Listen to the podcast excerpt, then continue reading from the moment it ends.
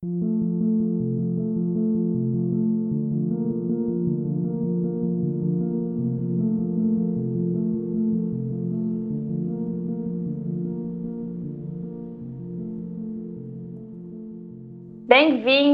a mais um episódio aqui no Botica da Ilha. Hoje nós estamos com Cadidia Orofino.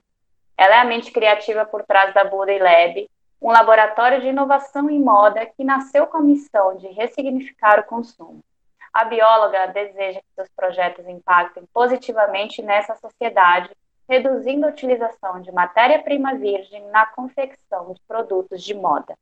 Cadidia também é a co-criadora do Clube do Armário, junto com Ana Paula e Cíntia, aqui em Florianópolis, Santa Catarina.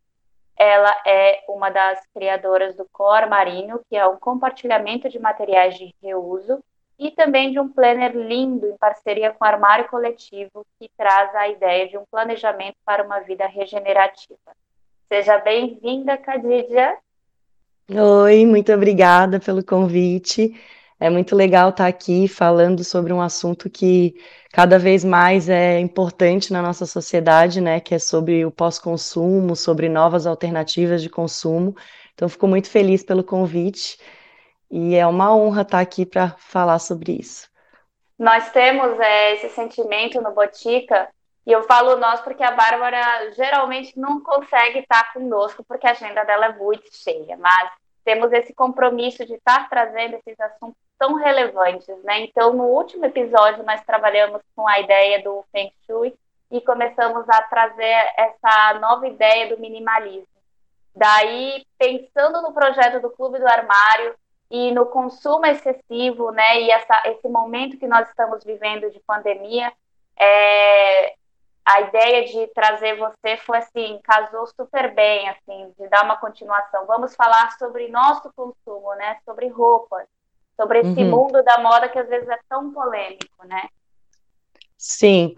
É, o Clube do Armário, ele justamente ele surgiu assim dessa necessidade é, que nós três tínhamos uh, de, de criar uma solução para até para o nosso próprio consumo, né? Eu já tra trabalhava com moda, a Cíntia também tinha um brechó, e a Ana, né, é, envolvida com essas causas ambientais, a gente começou a se incomodar muito, né? Eu eu tinha uma empresa que trabalhava com importação, então eu produzia na Indonésia, estava lá no topo do, da cadeia alimentar do capitalismo, e aquilo estava nos incomodando, uma quantidade de roupa absurda o tempo inteiro.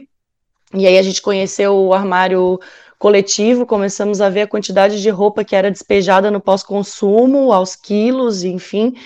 E aí a gente é, fez uma pesquisa de mercado em São Paulo e vimos algumas opções de aluguel. E aí a gente começou a desenvolver o, o clube e a gente é, criou um sistema, né, que a gente chama que é o nosso looping infinito, é, no qual assim a ideia é fazer essa roupa, aumentar o ciclo de vida dessas roupas de pós-consumo o máximo de tempo né, que der, vamos dizer assim, é, em vez de elas irem parar num aterro ou uh, ou serem queimadas, como muitas marcas fazem, né, de fast fashion, que quando chega a coleção nova eles têm que carbonizar essas roupas em empresas especializadas.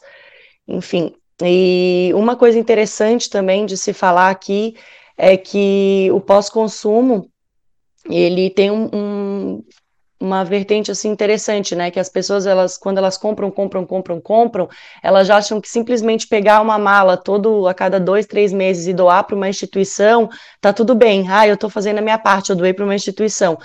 Então as instituições estão lotadas, elas não têm mais o que fazer com essas roupas aqui na CERT, inclusive eles enterram.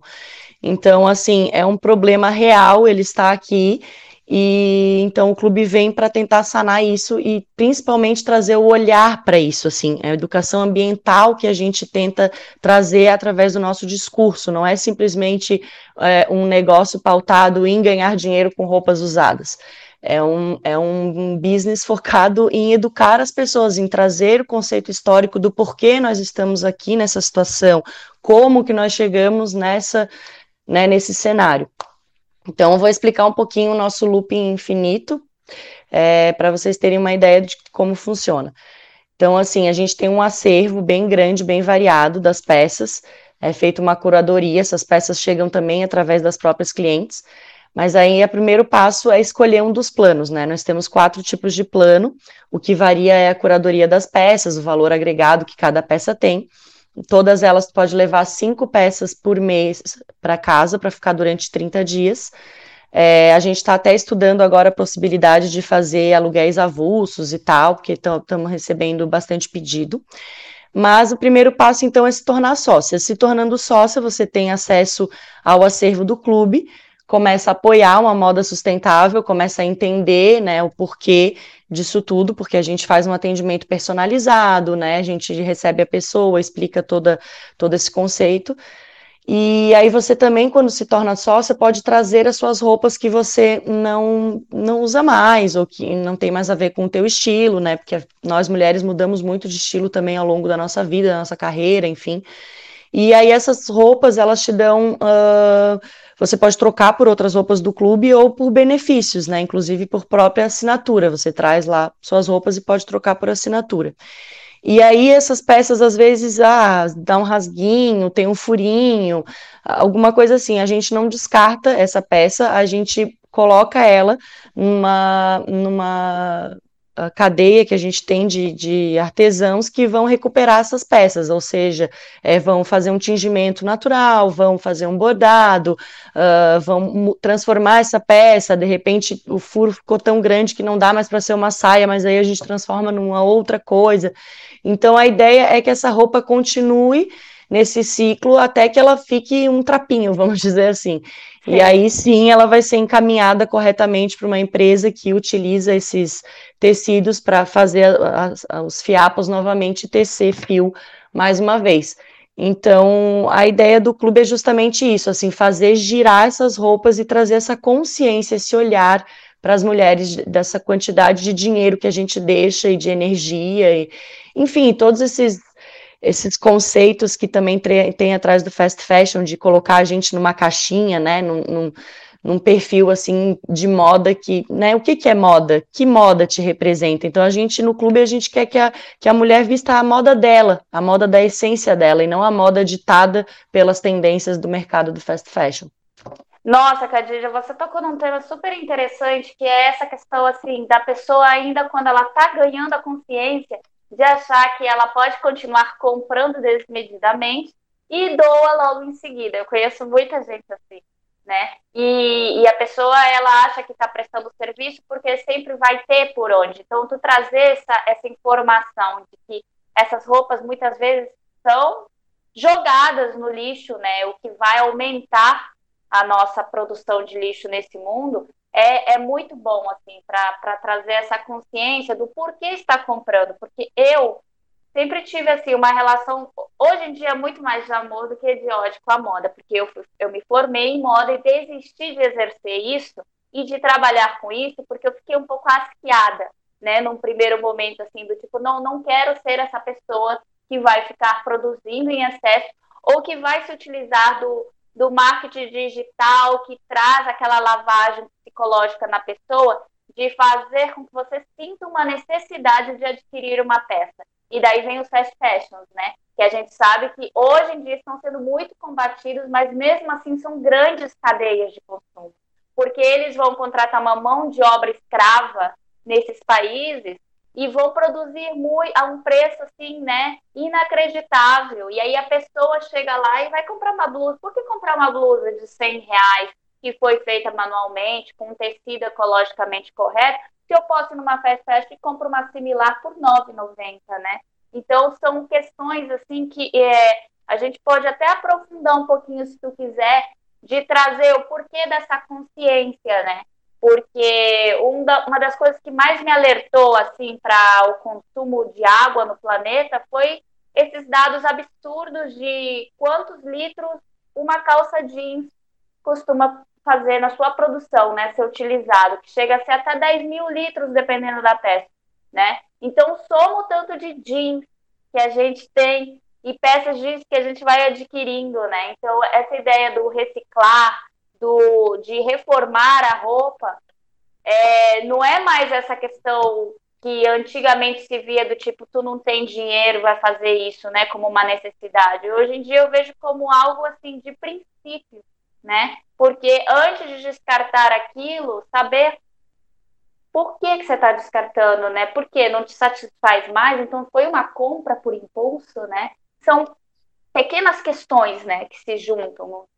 É, bom, assim, a gente tem um conceito histórico aí que nasceu lá atrás, né, que foi quando surgiu a primeira a primeira indústria, na verdade, ela foi têxtil. A primeira indústria que existiu na Inglaterra, né, foi, foi na Inglaterra, e ela era uma indústria têxtil.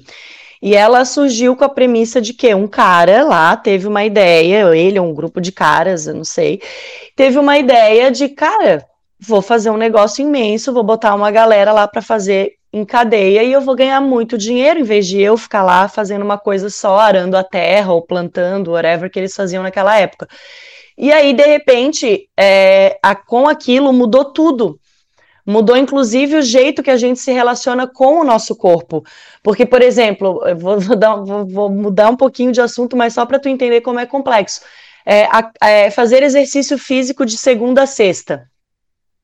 Por que fazemos exercício de segunda a sexta se o nosso corpo é uma máquina que precisa rodar de segunda a segunda? Nosso corpo precisa se sentir bem de segunda a segunda, eu preciso estimular o meu corpo de segunda a segunda, porque eu vivo de segunda a segunda. Então, assim, é, é tão complexo esse sistema que foi montado na nossa sociedade a partir do desenvolvimento da indústria que ele mudou totalmente a nossa maneira de se relacionar com tudo. Então, o que, que acontecia? Eles produziam uma quantidade de produto imensa então, eles geravam uma demanda que depois eles precisavam vender. E aí eles começaram a enfrentar problemas para vender essa quantidade enorme, porque a máquina precisava continuar rodando e as pessoas estavam acostumadas a ter dois, três vestidos por vida. Não era assim, né? eram roupas que duravam anos e anos. Então eles começaram, a ideia que eles tiveram foi o marketing. Vamos começar a convencê-los e fazer propagandas, a televisão e, e os cartazes, e vamos entregar panfletos e no jornal, vamos dizer para eles que eles vamos criar uma competição entre eles, para que eles queiram ficar mais. É, ah, o cara lá fuma, o outro ali usa aquela calça jeans diferente, o outro. Então, eu preciso trazer esses elementos de competição para dentro da sociedade. Então, a partir do momento que a gente começou a competir e querer ter mais do que o outro, precisava ser melhor que o meu vizinho, eu vou correr atrás de mais uh, variedade de coisas que, que, que agreguem a minha vida, vamos dizer assim. Então, eles convenceram a gente de que a gente precisava comprar aquilo. Então, você trabalhava para a indústria para comprar da indústria. E aí você não tinha mais tempo para cuidar da sua casa, para plantar o seu próprio alimento. E aí foram surgindo novas demandas para eles. Ah, vamos produzir mais alimentos, ah, vamos produzir mais coisas. E aí a gente foi ficando cada vez mais preso a essa máquina do marketing da indústria, do marketing da indústria. Então, até é, é, tiraram da gente esse, esse é, é, essa confiança na, na, no artesanato, na arte da gente mesmo fazer as nossas próprias coisas, em tecer os nossos tecidos, em produzir nossos alimentos, em fazer os nossos remédios, né? Trouxeram para a gente essa, essa, a gente não pode, a gente não pode parir, a gente não pode parir, a gente tem que ganhar, é, é anormal ter um parto normal.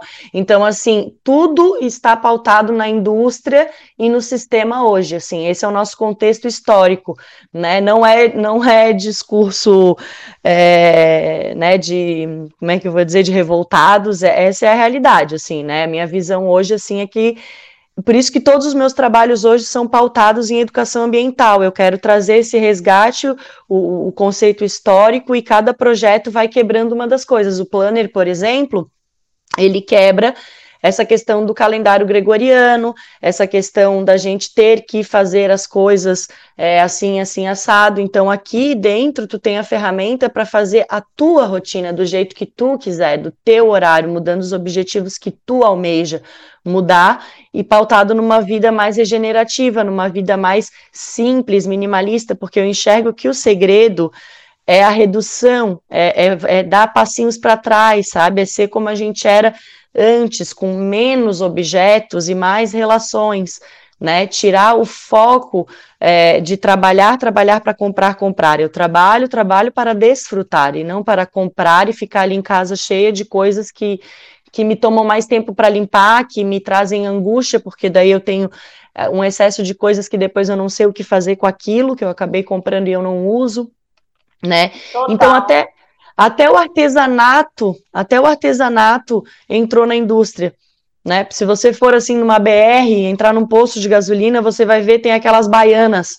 Aqui em Santa Catarina, você vai encontrar as baianas de Salvador lá para você comprar como lembrancinha de. Então, assim, é, é, muito interessante ver como eles vão pegando todas as vertentes, inclusive agora até nessa questão ambiental, né? Então, hoje tem muito produto da indústria sendo vendido como produto verde, como produto sustentável, que na verdade não é sustentável, às vezes até pior. Né? Eu vou dar o exemplo aqui falando de moda, o tecido oxibiodegradável dos biquínis. Então, a indústria vende para as marcas de moda como sendo tecido biodegradável. Na verdade, é tecido oxibiodegradável, porque ele não é de, de matéria-prima é, natural, ele é um plástico no qual um agente oxidante é colocado ali, e quando ele entra em contato com o solo, ele transforma aquele plástico em microplastiquinhos.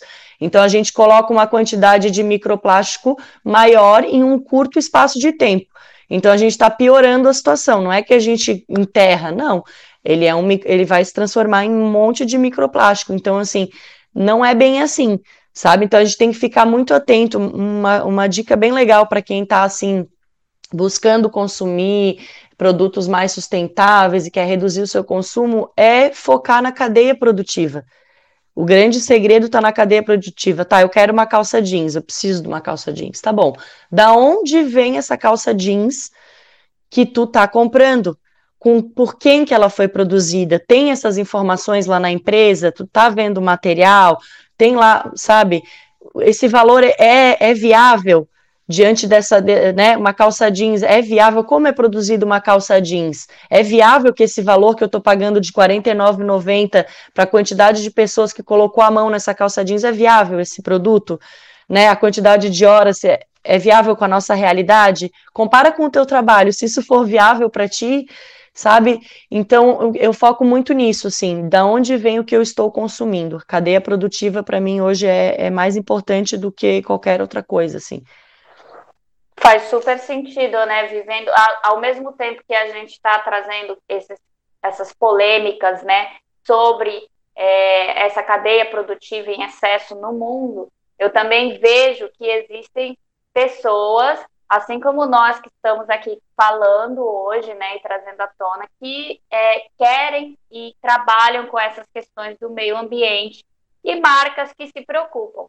Claro que, por exemplo, me surpreendeu essa ideia do biquíni, né, porque é, é justamente é, são ideias que de repente se lançam e viram moda, né? E, e, se torna explosivo. E de repente você vê pessoas é, na internet divulgando, né? E se não chega uma pessoa que nem você que fala para explica esse processo, eu caio na armadilha de achar que estou consumindo um produto ecológico, né? E saio desfilando por aí. Então, assim, uma vez quando eu entrevistei a Nara Guichon, lá no outro podcast, a gente foi falar um pouquinho sobre a ecologia e moda, né? E ela traz num questionamento que também me fez parar para pensar, porque eu ainda não tinha pensado assim, que era não é porque tu consome no brechó também que tu não é, que tu é ecologicamente correta, tá? As pessoas acham Com ah, certeza. Não, porque tem o perigo da exatamente do descontrole. Aí tem a ver também com essa questão do estar bem consigo mesmo, o descontrole emocional com brechó,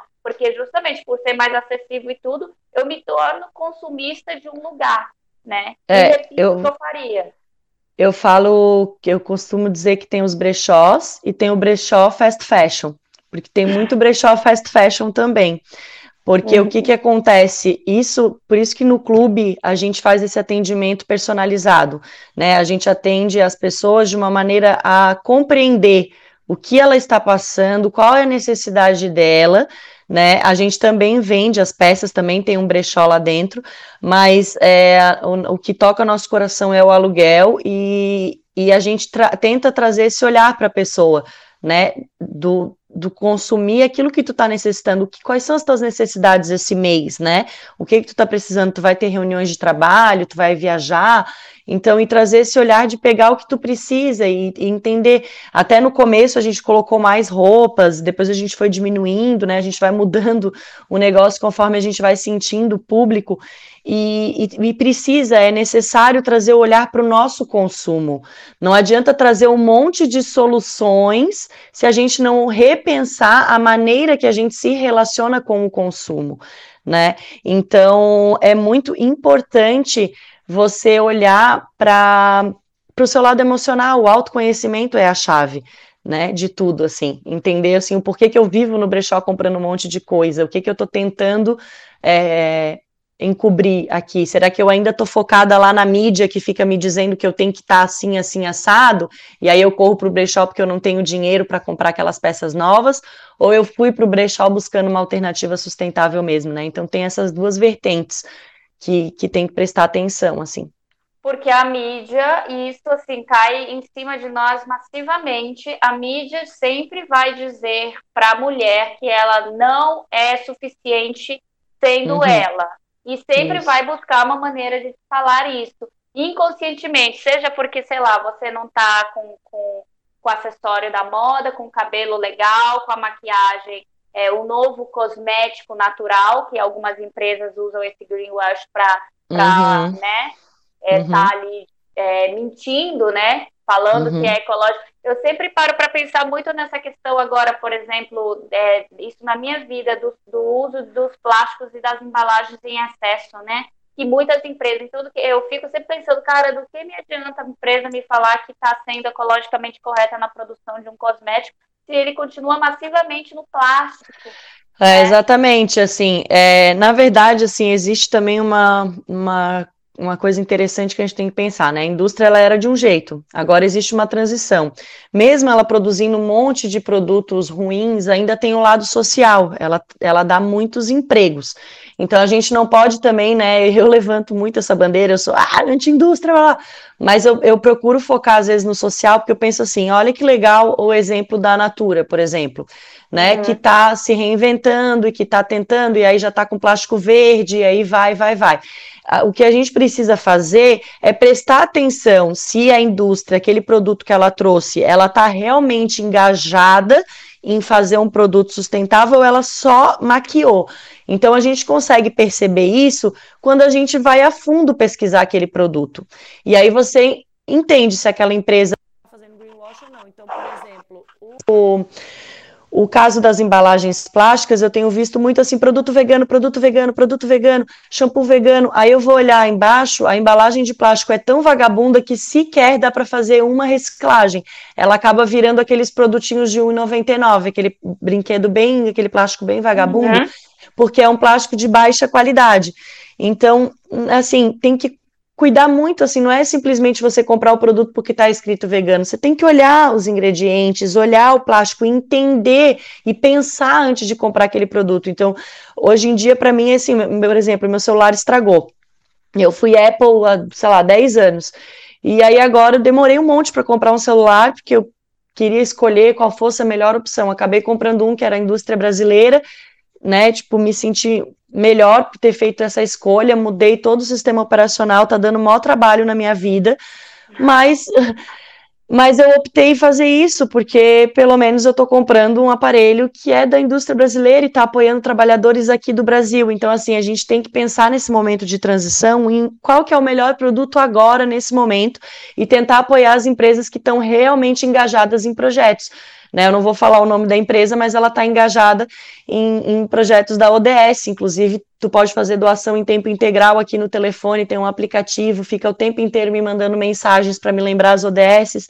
Então, sabe, dá para a gente consumir de empresas que estão preocupadas e dá, dá para a gente fazer essa seleção, mas aí a gente tem que estar tá atento, a gente tem que estar tá interessado em comprar produtos bons, porque simplesmente só entrar na ondinha do, eh, sabe, ai, comprei um shampoo vegano não, sabe? A gente tem que ser profundos, a gente tem que ir lá dentro e, por exemplo, assim, ah, eu comprei um rímel de uma empresa e eu não gostei do rímel, ele fica todo, me deu uma alergia, eu mandei o rímel para a empresa, porque eles dizem que pegam a embalagem, que não sei o que, não, então você tem que fazer o trabalho reverso, você é responsável pelo seu pós-consumo, sabe? E pelo seu consumo. A gente é responsável pelaquilo que a gente carrega para dentro da nossa casa, sabe? E no, no antes, no durante e no depois, e as empresas também. E se a gente não cobra esse papel das empresas, o governo não dá conta, a lei já está aí, a lei é de 2010 dos resíduos sólidos, sabe? Então, assim, a gente precisa é cumprir, fazer cumprir a lei, e para fazer cumprir a lei, nós consumidores precisamos cobrar as empresas, não adianta só ficar sentado reclamando, sabe? E se a gente for falar de pequenos empreendedores, pegando esse gancho, é, uma das coisas que a gente viu durante a pandemia que é, se organiz... começou a se organizar como sociedade foi justamente isso, consuma de quem mora perto de você. Porque até antes da pandemia, é, era uma questão muito normal você sempre estar olhando para fora, né? A gente sempre está treinado para olhar para fora, o que é de fora é legal, o que é, o que é. é consumido pelo teu, feito pelo teu vizinho, muitas vezes, né? Tu nem sequer presta atenção. Só que com essa ideia do isolamento e de tu precisar de coisas, começaram é, eu acho que é, tem seus pontos positivos nessa né, questão da pandemia. A gente não pode olhar só para o lado ruim, né? Porque, na verdade, para mim, meu ponto de vista da pandemia é apenas uma grande consequência de danos ambientais e de um descaso que nós, seres humanos, fizemos com o planeta Terra ao longo do Exatamente, tempo, seja em questão ecológica, alimentação, desperdícios. E, assim, não vai ser a primeira se a gente não parar e refletir de verdade. Vai ter vários, vai desencadear outros vírus e tudo, né? E aí a gente vê o quão frágil a gente é e o quão egocêntrico nós somos, né? De ficar imaginando que podemos e temos o poder. E quando chega um vírus, ele nos destrói. Mas voltando ao, ao tema do pequeno empreendedor, justamente assim, consumir é, de quem está ali perto de você e das pequenas empresas, é você poder, além de estar tá, é, fazendo a economia do local girar, né? É, poder ter novas opções, né? de, de de consumo saudável, né? É, não apenas isso, né? Quando você consome local, é, a chance de você entender como é que aquilo é feito, porque o que, que acontece assim? Por que, que as pessoas querem pagar cada vez mais barato né, nas coisas? Primeiro, porque a indústria trouxe produtos muito baratos, né? A custo de vidas e outras coisas assim mas uh, também porque a gente se desconectou dessa arte do fazer, né? Então, assim, cada vez mais a sociedade foi nascendo lá dentro dos centros urbanos, né? Tem colegas, por exemplo, que nem sabe o que é uma fazenda direito, não tem nem ideia, já nasceu dentro de um apartamento. E quando eu falo, ai, se conecta com a natureza, eles mandam ali no, no direct, ai, mas pô, eu moro aqui, não tem, sabe? A pessoa nem sabe como fazer para se conectar com a natureza. Então, se tu não sabe como aquelas coisas são feitas, tu não dá valor né? Então, quando tu consome localmente, provavelmente tu chega na casa da tua vizinha para pegar geleia, ou ela tá com a panela, o cheirinho da panela lá ligada, ou ela tá fazendo ali recém embalou, ou, então ela tem tempo para conversar contigo, foi ela mesmo que fez, né? Uhum. Ela vai trocar contigo aquela experiência. Então, aquela geleia, além dela ser mais saudável para o seu corpo, ela faz bem para sua mente, para sua alma, porque você chega ali, você se conecta com uma coisa assim, você fala, nossa, você conecta com o ciclo natural das coisas, porque pensa, nossa, ela para fazer essa geleia, ah, ela pegou o negócio ali da árvore, não sei o quê. A pessoa associa o ciclo biológico natural que está cada vez mais longe do nosso dia a dia. E quando a gente se conecta com esses ciclos naturais, traz mais felicidade, traz mais é, satisfação para o nosso é, nosso ser, vamos dizer assim. Então, é, é, é muito mais do que simplesmente apoiar a economia local. Você está fazendo muito bem para você, para o meio ambiente, para tudo. Então, é, é muito gostoso, porque você também tem que explorar a sua região, você tem que conhecer as pessoas. Então, tudo muda. Entende? A cultura muda quando você consome local. É um conjunto de coisas que precisa acontecer, entende? Então, quando forma essa cadeia, aí você descobre, né? A pessoa que você comprou a geleia, ela descobre que você dá consultoria. E aí, né? E aí ela indica uma amiga, e aí essa amiga ela faz pão, e a outra sai, sei lá, tô aqui É engraçado, é porque é a gente fala muito assim, né? É, o Botica tem um, um dos pilares que sustenta é a ancestralidade, né? O nosso projeto. E, na verdade, assim, o resgate daquilo que é antigo faz está fazendo parte hoje em dia de nós, assim, para quem acordou é assim, desacelerar, eu diria, né? essa questão das redes sociais, do nosso contato, né? Saber assim quem diferenciar, né? Aquele núcleo que nós temos do, do, daquela divagação de achar que somos cheios de contatos porque temos, sei lá, não sei quantos mil seguidores, né? Trazer as relações mais humanas, né? E ao vivo, é, saber olhar para a família de outra forma. A pandemia nos fez olhar para os nossos filhos de maneira diferente, né? Até pouco tempo, quem cogitaria ficar com os filhos, né, dentro de casa 24 horas? Impossível, a gente colocava sempre no discurso, impossível, né? Então, é, eu vejo, assim, um movimento muito também de autoconhecimento, né? E justamente, assim, a busca por quem eu sou e não me permitiram ser durante todo esse tempo, né? Então, assim, é um movimento de se livrar dessas coisas que colocaram nas nossas costas, né, de, de cargas, né, e excessos, e começar a ver que o simples e o singelo pode estar aplicado no seu dia a dia, e mesmo assim você vai ter uma qualidade de vida muito melhor do que estar rodeada de muitas coisas e abarrotada. Assim, o Feng Shui explica, o, o minimalismo explica assim, o, quão, o quão ruim é para gente viver abarrotada de coisas, né? sempre tendo mais, é assim, é muito mais trabalho, é muito mais roupa para lavar. Inclusive, ia te perguntar uma coisa, assim, porque a gente entra nessa questão da, da ambiental, de que existem discursos que algumas pessoas são completamente contra, que é essa questão da lavagem das roupas, né? Porque lavar roupa consome muita água. E hoje em dia se tem é, produtos que ajudam, sprays que tu pode fazer em casa, que ajudam, né, a tu poder utilizar e reutilizar aquela peça mais vezes, também trazendo um pouco mais de vida, né, para aquele tecido não se maltratar tanto. E aí eu queria que tu me falasse um pouquinho, assim, se tu souber alguma receitinha, uhum. né? Então, é, eu uso em casa é, vinagre, bicarbonato e álcool. Eu faço uma misturinha, né? E eu passo. Geralmente, assim, a roupa ela vai ficar com um cheirinho no pescoço e aqui embaixo do braço. Mas tu pode borrifar na roupa inteira num cabide e botar no sol, no vento. Ele realmente elimina assim o vinagre, ele puro, ele já funciona super. Se tu botar num spray, ele não mancha a roupa, a não ser que seja tingimento natural, que aí não pode passar, que aí vai reagir, vai mudar a cor. Mas isso é bem interessante mesmo, essa questão, até vou falar de uma outra coisa da questão das lavagens. Por que, que eh, né, tem duas questões da lavagem? Soltar as fibras, né, tanto de algodão, tanto de microplástico, e também a questão do uso de água. Então, a gente pode também resgatar essa questão de lavar a roupa na mão, numa baciazinha, quando é uma, né, uma coisinha assim mais, né, que não tá tão suja, por exemplo, roupa de criança, às vezes só o sprayzinho não resolve, você precisa molhar, né, criança esfrega uhum. nas coisas.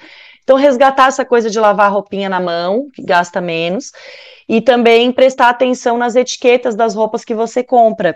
O tecido puro, ele solta menos fibras do que os tecidos fiados misturados, por exemplo, algodão com poliéster. Quando eles tecem o fio de algodão com poliéster, as pontes que se formam entre eles ficam mais fáceis de quebrar. Agora, se o tecido ele é 100% poliéster, dificilmente ele vai soltar microplástico, porque ele está intacto ali, sabe? Como, por exemplo, aquelas camisetas de futebol, aquele tecido, sabe? Uhum. Então, dificilmente ele vai soltar um microplástico, aquele tecido. Apesar dele ser plástico, ele não é tão ruim assim, porque, por exemplo, uma camiseta daquela de futebol dura anos e anos a fio, se você for cuida, cuidando dela, né? Então, é, o sprayzinho, ele funciona muito bem para adultos, eu, eu, né, eu digo assim, roupa de criança eu acho melhor pegar o tanquinho lá. E é isso, assim, é vinagre, álcool e bicarbonato, não tem muito segredo, pouquinho bicarbonato, e aí põe nas roupas e não precisa realmente estar tá lavando e não precisa estar tá comprando um produto desenvolvido, é mais da indústria querendo vender um plastiquinho dentro de um sprayzinho para você, entende?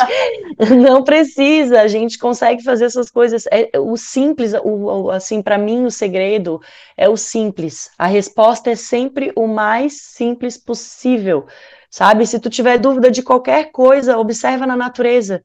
Eles têm a resposta para tudo. A resposta está sempre no ciclo natural da natureza, sabe? Sempre. Ela é muito sábia. Por exemplo, tem uma questão também mudando totalmente de assunto: as minhocas da Califórnia. Cara, tem gente vendendo minhoca pelo correio da Califórnia, pelo amor de Deus. Então, se fosse assim, como é que a gente ia fazer compostagem aqui em Santa Catarina, no Brasil? A gente não precisa de minhoca da Califórnia para compostar, a gente tem minhoca aqui, sabe? Então, é, é, o, é o simplificar, sabe? Se o negócio está muito mirabolante, é porque não está certo, sabe? Com certeza. E, Khadija, antes da gente finalizar, eu queria te perguntar um pouquinho sobre esses dois outros projetos que tu tem, o Cor Marinho e esse planner maravilhoso que tu me mostrou antes da gente começar ah, a tá, gravar. Tá, legal. Bom, o Cor Marinho, ele é um projeto que surgiu de uma necessidade nossa, é, de girar materiais que vão sobrando na produção das roupas, né? Então são aviamentos, é um pedaço de tecido, e aí aquele, aquela linha e vai, vem, vai surgindo materiais, chega uma hora que você não tem mais como utilizar, né? Quando produz na maneira convencional, né? Como era antes. E aí eu, eu criei esse projeto, ele funciona é, na Local Collab, que é uma loja colaborativa na agronômica aqui em Florianópolis. E a ideia é justamente girar materiais de armarinho. Então, são tecidos, linhas, aviamentos, todo material que é utilizado na, na costura, é, linhas de bordado, enfim, é, as pessoas podem levar o material que ela tem, ele passa por uma triagem e ela recebe um valor desse material. Se ela quiser trocar esse material por outros materiais que tem lá, ela recebe 70% do valor. Se ela é, quiser receber em dinheiro, ela recebe 30% do valor de venda desse material. É, então, a ideia é também trazer esse olhar, né? O que, que é material de reuso? Material de reuso é o que está parado na casa de alguém, mas é novo sabe? Tipo assim, ah, tu comprou 10 metros de tecido, tu usou dois e tem oito lá parado que tu não vai mais usar, então por que, que precisa ficar parado? Bora fazer isso girar na mão de alguém, aí você pega o que você está precisando lá do, do marinho, sabe? Então a ideia é justamente girar materiais entre empresas e artesãs para que a gente uh, poupe recursos virgens, né, para a produção de, de moda. Então, é basicamente isso. É, o planner, esse planejamento né, para uma vida regenerativa, ele, o principal é, é, objetivo dele é a formação de uma comunidade é, de pessoas que estão é, focadas em regenerar o planeta, né? Eu acredito que a sustentabilidade só, por si só, já não é mais suficiente, né? É, a gente já passou do ponto de só manter, a gente precisa regenerar a destruição do planeta, né? Mas isso eu digo assim, não para salvar o planeta, porque o planeta ele só dá uma chacoalhada, joga a gente para fora e vai se autorregular, né? Mas se a gente como sociedade, né, como humanidade, deseja viver uma vida mais saudável e com menos uh, interferências ambientais e climáticas e biológicas, como é esse caso é, da pandemia, se nós queremos uma vida de qualidade para os seres humanos, nós precisamos mudar a maneira como a gente trata o meio ambiente. Porque senão ele simplesmente vai ser uma catástrofe atrás da outra até ela conseguir se autorregular. A autorregulação da Terra ela não para, ela está acontecendo, né? Tanto que você pode ver que está acontecendo uma sucessão de coisas. Então, justamente, é, a gente precisa mudar o nosso olhar. Então, o planner é para ajudar as pessoas a ir tirando as vendas, entendendo que menos é mais, sabe? É, aprender a se conectar consigo mesmo, focar o olhar para as relações, tirar o olhar dos objetos, e a comunidade vem para apoiar, né? O planner é a ferramenta. Se a pessoa não quiser participar da comunidade, nunca quiser entrar lá para ver, não precisa, né? Mas é muito legal. São vários vídeos, vídeos semanais, enfim, de pessoas que vivem uma vida regenerativa e, e, a ideia é formar mesmo um grupo de pessoas, para, parar de ser pulverizado e trazer todo mundo para perto e ver que se unir a gente consegue reverberar mais essa voz de, de regeneração. Ai, com certeza. E para finalizar, eu queria indicar algumas coisas, algumas pessoas, né, e projetos e documentários que fazem essa diferença, né? Aqui em Santa Catarina a gente tem bastante, então assim, já começando para vocês seguirem o Clube do Armário, né, que é uma revolução nesse meio, né? É uma coisa muito bonita para quem é de Santa Catarina. Temos o Armário Coletivo também, que é um projeto muito bacana aqui de Florianópolis, né? Que eu acho que está em outras cidades, eu, eu não tenho certeza. Também temos a Nara Guichon, que é uma ativista super assim, abraça a causa do meio ambiente, é maravilhosa, com aquelas redes de pesca que ela resgata e transforma em esponjas e, e traz outras formas de reuso. Eu gosto muito da Cristal Muniz, e acompanho ela há anos. Assim, ela transformou minha vida demais da conta. E uma ativista bem contemporânea que está no Rio de Janeiro, que eu adoro ler, porque eu sei que ela luta por isso, é a Giovanna Nader. Ai, você está segurando o livro, eu também tenho o livro da Cristal, maravilhosa. E é meu livro de consulta. É. Meu livro de e... consulta, tá direto comigo. Total, né? E os documentários, assim, que para mim fizeram muito sentido quando eu vi que muda, mudou, assim, foi um, uma mudança, né? Foi o The True Cost, né? Que uh -huh. é muito, né? Um baque, é. o River Blue, o Unravel e o minimalismo. Assim, para quem está começando, esses documentários estão acessíveis nas plataformas de streaming ou no YouTube. Você acha essas pessoas também no, no Instagram, porque elas são bem ativas. Tem, tem, eu não sei se eu citei a Larissa Colombo, que também é de Florianópolis, se eu não me engano, e trabalha muito com essa questão do meio ambiente, desse resgate do simples. E, e tu, Cadidia, quem que tu recomenda pra gente?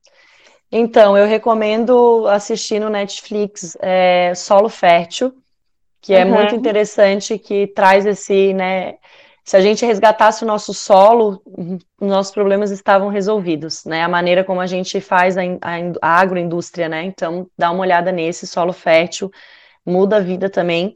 E tem Desserviço ao Consumidor, que é uma série também do Netflix, e também uma outra que eu acho que é Rotem, ou Rotem, qualquer Sim. coisa assim, que também é muito interessante é para a gente olhar para essa questão do, do consumo e da cadeia produtiva, que para mim, assim, olhem, pesquisem sobre cadeia produtiva, porque para mim é a base de tudo. Se a gente olha para a cadeia produtiva, você já seleciona os produtos assim, você já passa uma régua, sabe? Quando você bota na sua cabeça da onde vem, do que é feito e para onde vai quando eu não quero mais, sabe? Então, é, acho que é isso, assim, tu indicou as pessoas também que eu que eu indicaria. E acho que é ah, isso. Ah, eu acho que tá, foi um bate-papo que eu poderia me estender ficar horas. ficar horas, gostoso. é uma coisa que eu gosto muito, muito gostoso estar tá aqui nessa manhã bonita de Floripa, né? E a uhum. distância, né? Mesmo que a distância, sempre vale lembrar que é isso. Uhum. É, mas eu queria te agradecer, Cadídia, por todas essas informações bacanas e conseguir condensar em tão pouco tempo nessas ideias tão importantes. Assim. Muito obrigada. Ai, obrigada a você, obrigada também a, a outra menina, né, a Bárbara, acho que é, né? Obrigada por tudo, foi muito legal aqui o papo. É, a gente já fez outras parcerias antes, acho que é sempre bacana estar com vocês, antenadas aí nos nos assuntos mais importantes, né? Eu acho que quanto mais a gente fala, mais a gente vai espalhando essa mensagem, convencendo outras pessoas a embarcar com a gente. É verdade. Obrigada. Obrigada.